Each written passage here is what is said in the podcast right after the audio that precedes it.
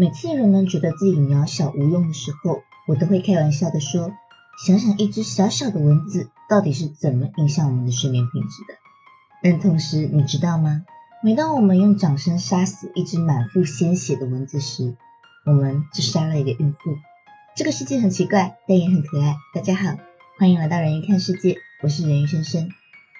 蚊子啊，绝对是我们最熟悉又厌恶的生物。虽然它们不是蟑螂、老鼠，我们大家看到会尖叫的跑开，但是它们一定是大家最讨厌的生物之一。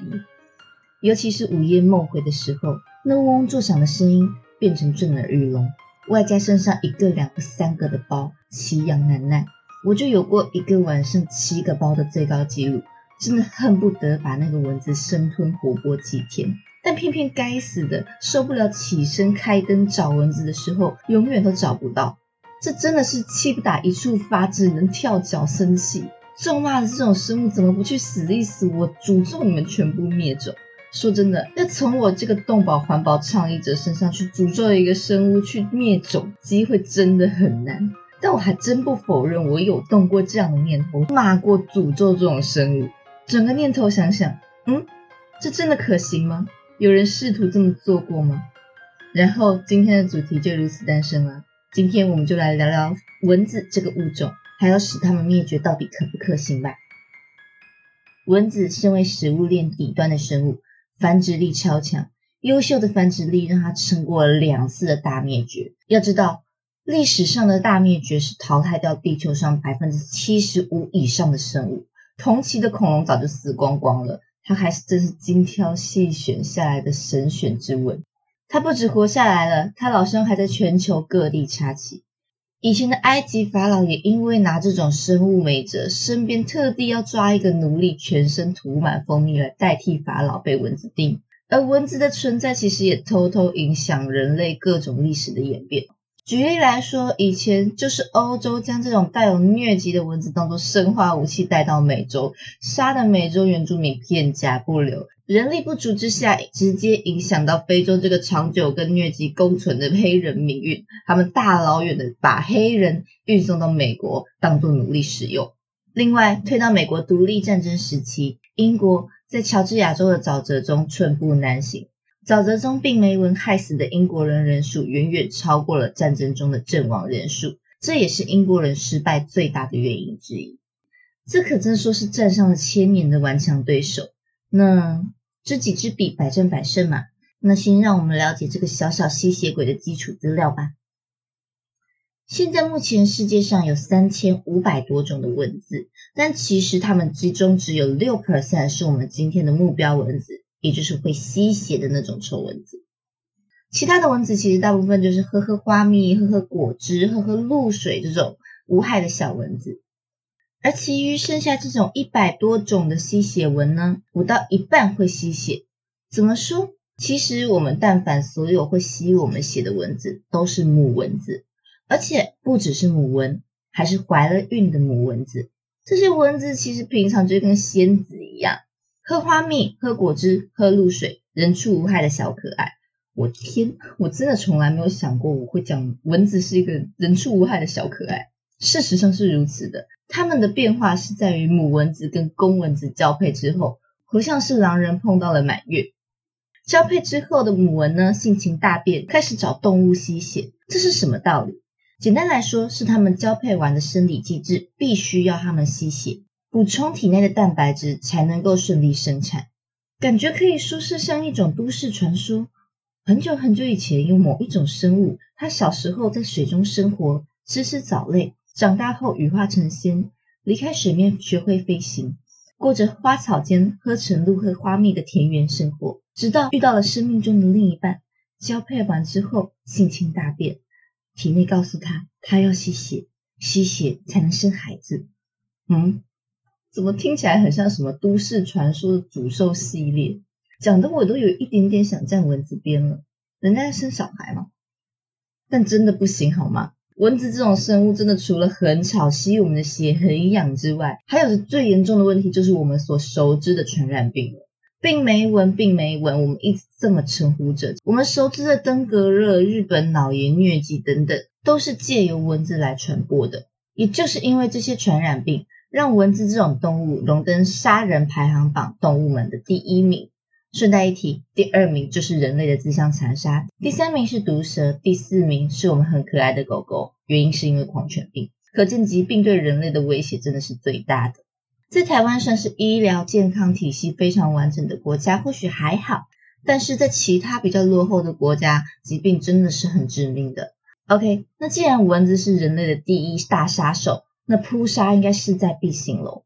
蚊子的存在难道就一点用处都没有吗？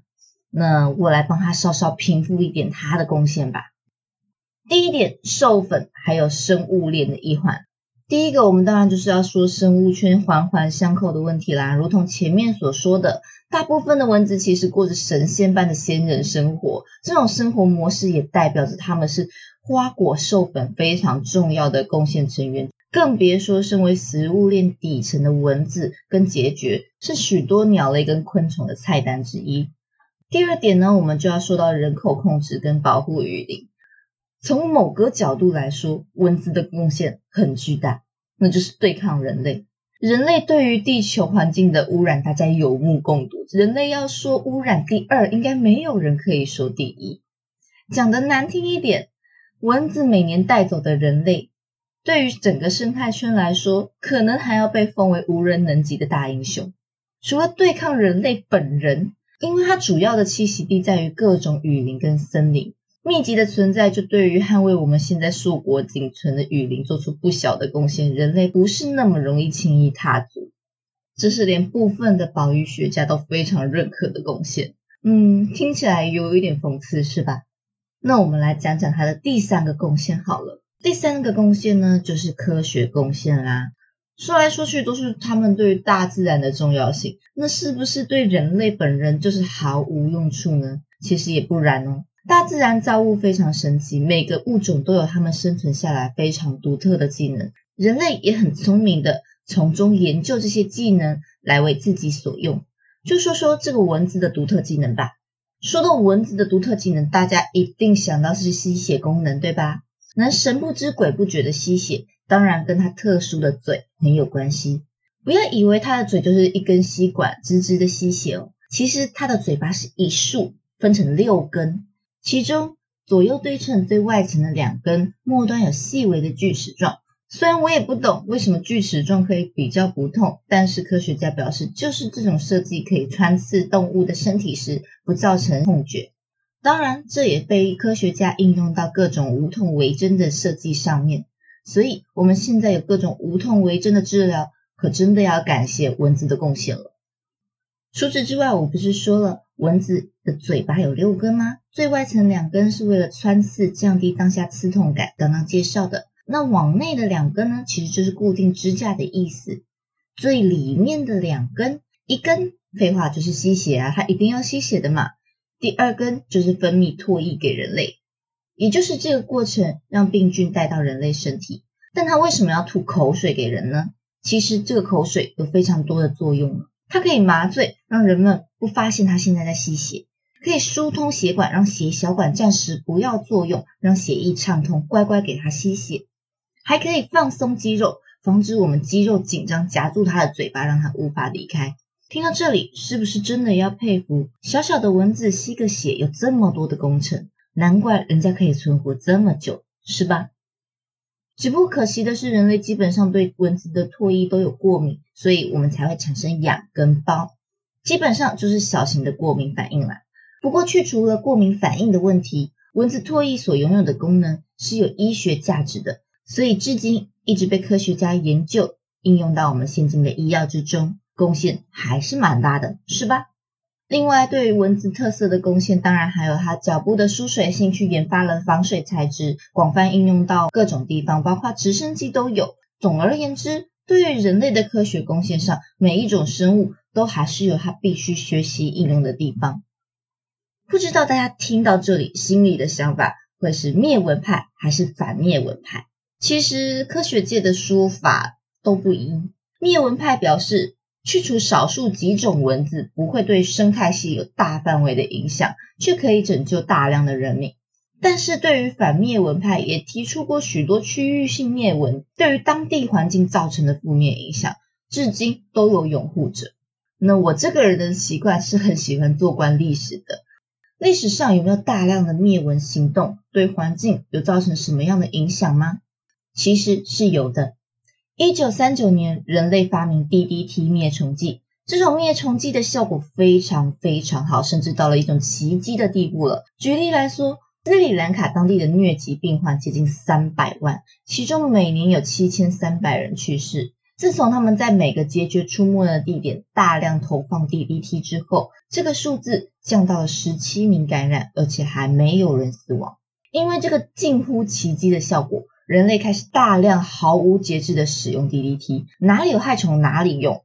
而这样的盛况进展了二十年，直到一九六二年，一本著名的书上市了。相信许多人应该多少有听过这本书《极静的春天》。这本书描述一个恐怖的世界，没有虫鸣、没有鸟叫的春天，因为所有生物都被人类害死了，被 DDT 杀死了。这本书出版之后直接炸锅，因为这是一件事实：杀虫剂连带影响天上飞的鸟语、水里游的鱼。大量死亡，各种各种 DDT 对生态影响的报道被证实。DDT 是一种会积存的毒药，被证实会致癌。